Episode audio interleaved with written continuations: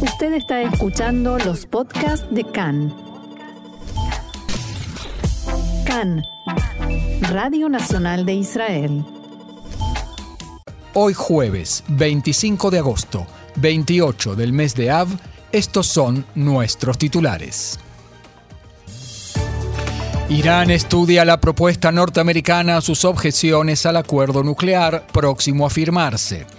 El gobierno israelí presiona públicamente al gobierno de Biden en contra del acuerdo. Ministro de Finanzas Lieberman, el problema con los docentes no es de dinero, todos recibirán aumento.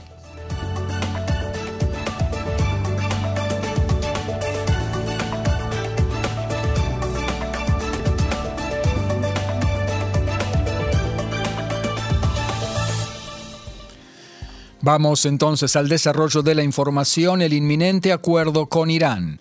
Una fuente en Washington indicó que la respuesta del gobierno norteamericano al acuerdo no satisface las expectativas de Irán y dijo al sitio web político que ahora solo resta ver si los iraníes comprenden que se trata del mejor acuerdo al que se puede llegar o intentarán seguir eh, consiguiendo más beneficios. El portavoz del Consejo de Seguridad Nacional, John Kirby, dijo ayer que aún existen diferencias importantes entre las partes. No hemos llegado aún a la meta, señaló. Las fuentes dijeron que Estados Unidos rechazó la demanda de Teherán de indemnizaciones en caso de que los norteamericanos vuelvan a retirarse del acuerdo como lo hizo Donald Trump. El informe también señala que el acuerdo no trata acerca de la actividad militar de Irán y sus proxies en la región, ni del tema del desarrollo y fabricación de misiles balísticos. El informe no tiene confirmación por otras fuentes. En Irán dijeron que están estudiando la respuesta de Estados Unidos que les hiciera llegar la Unión Europea. En Estados Unidos indicaron que, aun si Irán acepta la respuesta norteamericana, aún quedan por delante tratativas adicionales para cerrar los últimos detalles del acuerdo que llevará cuatro meses implementar. En el sistema de defensa israelí, en tanto, existen diferencias en cuanto a las posibilidades de la firma de un nuevo acuerdo con Irán. Fuentes involucradas en el tema dijeron a Khan que en el Mossad creen que se llegará a un acuerdo con Irán. En el Departamento de Inteligencia de Tzal, en cambio, estiman que las posibilidades de que ello ocurra es mediano. El director del Mossad, David Barnea, se opone enérgicamente al acuerdo y en el pasado dijo que un acuerdo con Irán es insoportable, según sus expresiones. También el comandante en jefe de Tzal, Aviv Kojavi, dijo varias veces que el acuerdo en ciernes es especialmente problemático. En la inteligencia militar, en cambio, subrayaron que ven en el acuerdo, entre comillas, ciertas ventajas. Antes, el, primer ministro Yair Lapid dijo que Israel no se opone a todo acuerdo con Irán, pero el que está sobre la mesa en este momento es un mal acuerdo que servirá a Irán para desestabilizar el Medio Oriente y para la difusión del terrorismo en el mundo entero. En una declaración para los medios extranjeros, Lapid subrayó que Irán no proporcionó las respuestas técnicas creíbles y necesarias para explicar la ubicación de abundantes restos de uranio. Comillas. ¿Cómo se puede firmar un acuerdo con Irán cuando esto es lo que dice el organismo encargado de supervisar el cumplimiento del acuerdo? Se preguntó Lapid en referencia a la Agencia Internacional de Energía Atómica, dependiente de la ONU. El Premier reiteró que si se firma este acuerdo, Israel no se verá comprometido por él. Actuaremos para impedir que Irán se convierta en un Estado nuclear, dijo Lapid. El ministro de Defensa Benny Gantz, por su parte, que viajó a Estados Unidos, dijo que el objetivo de su viaje es llevar un mensaje claro de que este acuerdo con Irán afectará la seguridad mundial y regional. Según él, este acuerdo no retrotrae las capacidades nucleares de Irán en años y no lo limita por muchos años en el futuro como debería hacerlo. La corrida al galope de Irán hacia el armamento nuclear se debe hacer retroceder de modo significativo y a sus proxies en la región se los debe desconectar del conducto tóxico iraní, según dijo. Junto con ello, Israel continuará construyendo su fuerza y sus capacidades para que pueda defenderse en toda situación, palabras del ministro de Defensa Gantz. El ex primer ministro Benjamin Netanyahu, por su parte, dijo que abro comillas, el acuerdo que se perfila con Irán es un mal acuerdo para todos, para Israel, para los países del Golfo Pérsico y para Estados Unidos. En una primera entrevista para el canal árabe saudita El Arabía, dijo Netanyahu que Irán poseerá misiles nucleares que podrán llegar incluso a Estados Unidos, que acepta este acuerdo estúpidamente, según sus expresiones. En respuesta a la pregunta de si los ataques de Estados Unidos en Siria últimamente constituyen un mensaje tranquilizador para Israel, Netanyahu respondió, al parecer están atacando depósitos vacíos y eso no me tranquiliza. Netanyahu subrayó que los acuerdos de paz con los países del Golfo tuvieron como finalidad un futuro mejor de paz verdadera y neutralizar la amenaza iraní. El diputado Avi Dichter del Likud dijo que el acuerdo nuclear con Irán es incluso peor que el anterior, que ya era muy malo. Según él, el hecho de que se haga ahora un intento de influir por todas las vías, incluida la pública, es aplaudible entre sí, pero es de esperar que el tratamiento del tema no se esté haciendo demasiado tarde. En tanto, en el Partido Republicano en Estados Unidos llamaron a las empresas norteamericanas a no cooperar con Irán y afirmaron que cuando regresen a la Casa Blanca en unos dos años más, serán restituidas las sanciones contra Teherán. Según los republicanos, el acuerdo que se perfila, si se firma, es un acuerdo económico y por lo tanto se le debe imponer sanciones económicas. Además, el Partido Republicano presionará para que sean sancionados económicamente organismos vinculados a la Guardia Revolucionaria iraní y a la industria de drones de Irán. En Siria, tres soldados norteamericanos resultaron levemente heridos por impacto de cohetes lanzados por milicianos vinculados a Irán, unas 12 horas después de que Estados Unidos atacara desde el aire instalaciones de milicias vinculadas con la Guardia Revolucionaria iraní.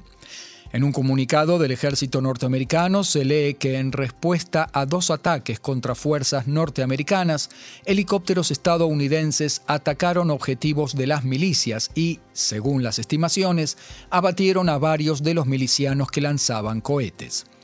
El Observatorio de Derechos Humanos en Siria, organización opositora con sede en Londres, informó que nueve miembros de esas milicias resultaron muertos en las últimas 24 horas en ataques norteamericanos en Dera el Azur.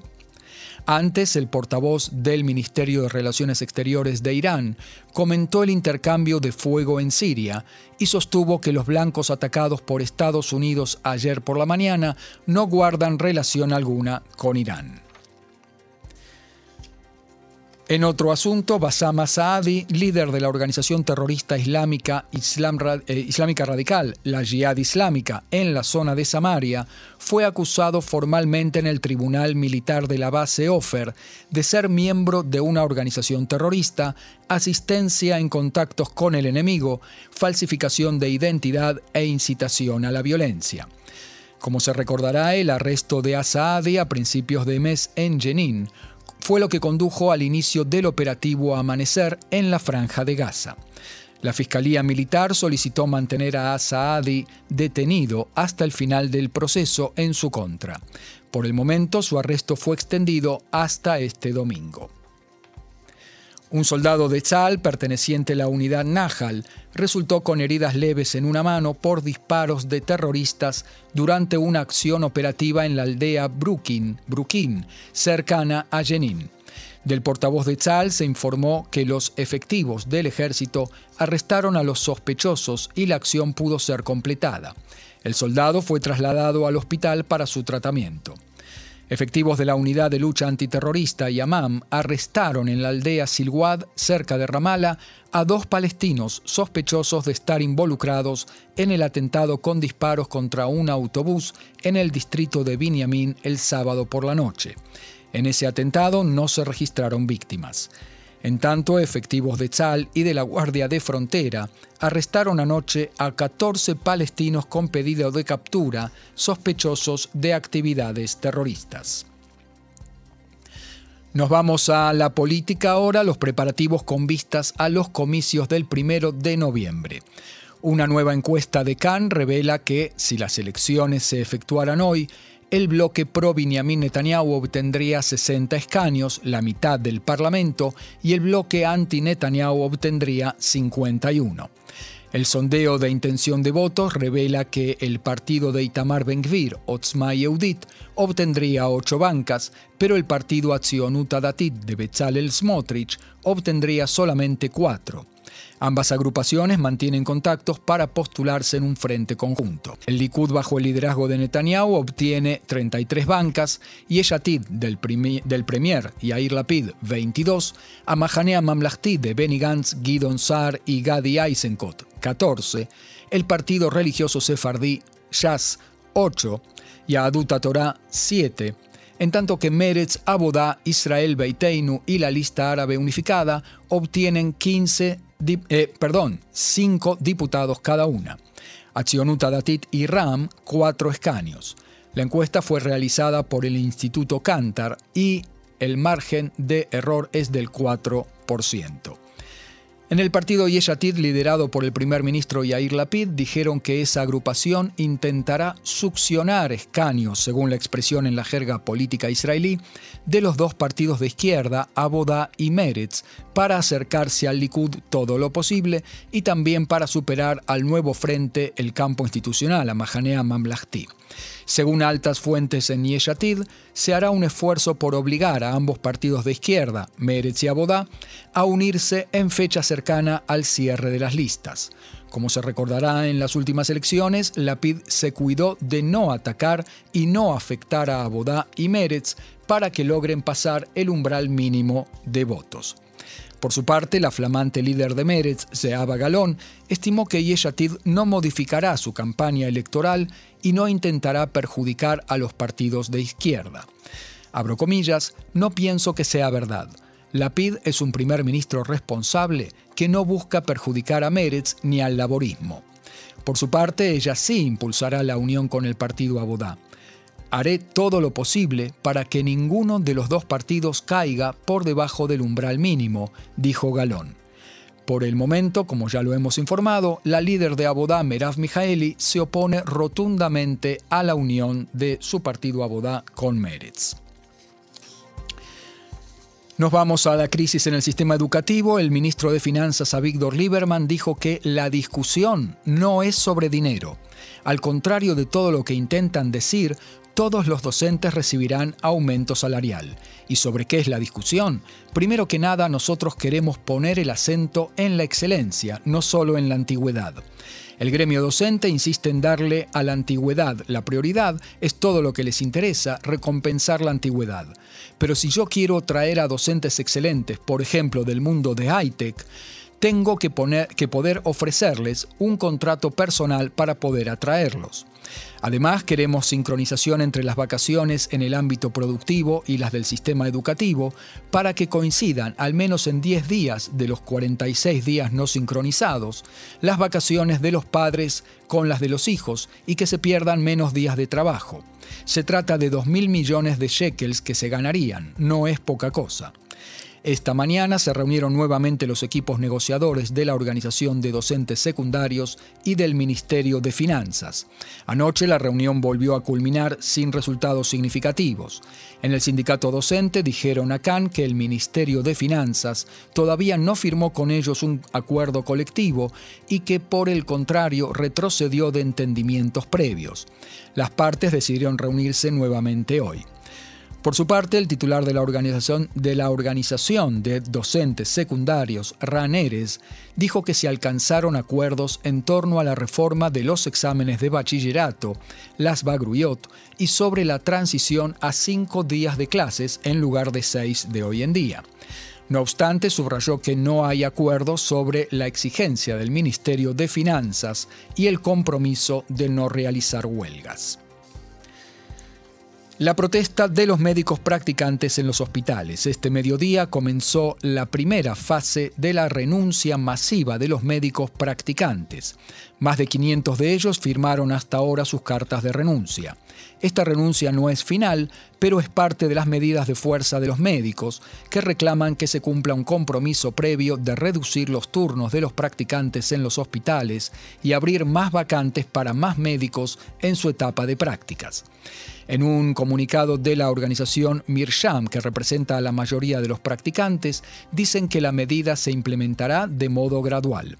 Los practicantes afirman que el gobierno violó sus compromisos para con ellos y anuló la reducción de los turnos de modo unilateral y arbitrario. Hoy en día el turno de un médico practicante es de 26 horas. Los directores de hospitales, en tanto, se organizan para oponerse a las medidas de fuerza de los practicantes y le dijeron a Khan que las medidas de los médicos son medidas de anarquía, según sus palabras. Agregaron que todo médico que presente su renuncia obtendrá como respuesta que no podrán retroceder a esa medida. Espectáculos ahora. La cantante Noah Kirel, que representará a Israel el año entrante en el Festival de la Canción Europea, el Eurovisión, hizo historia ayer al convertirse en la cantante más joven que logró llenar el Parque Ayarcón en Tel Aviv en el recital de Noah Kirel, de 21 años de edad solamente, y que duró unas dos horas, hubo nada menos que 33.000 personas. Durante el espectáculo en el que participaron cerca de 30 bailarines, la cantante cambió cuatro veces su vestuario. En tanto, noticias menos eh, buenas, Static y Benel anunciaron oficialmente que se separan como dúo. En su página de Facebook, Static escribió que los dos músicos cumplieron un ciclo musical juntos y decidieron buscarse a sí mismos por separado, trayendo música nueva y rupturista. Últimamente habían circulado rumores sobre ambos cantantes, junto con noticias sobre su vida personal que dañaron su imagen. Una campaña publicitaria con ellos como presentadores fue cancelada, así como un recital programado para hoy. El dúo llevaba siete años de actuación con éxitos como Barbie, Kvishahov, Tudubom y otros. Ganaron premios, participaron en programas de televisión y espectáculos infantiles como el Festival.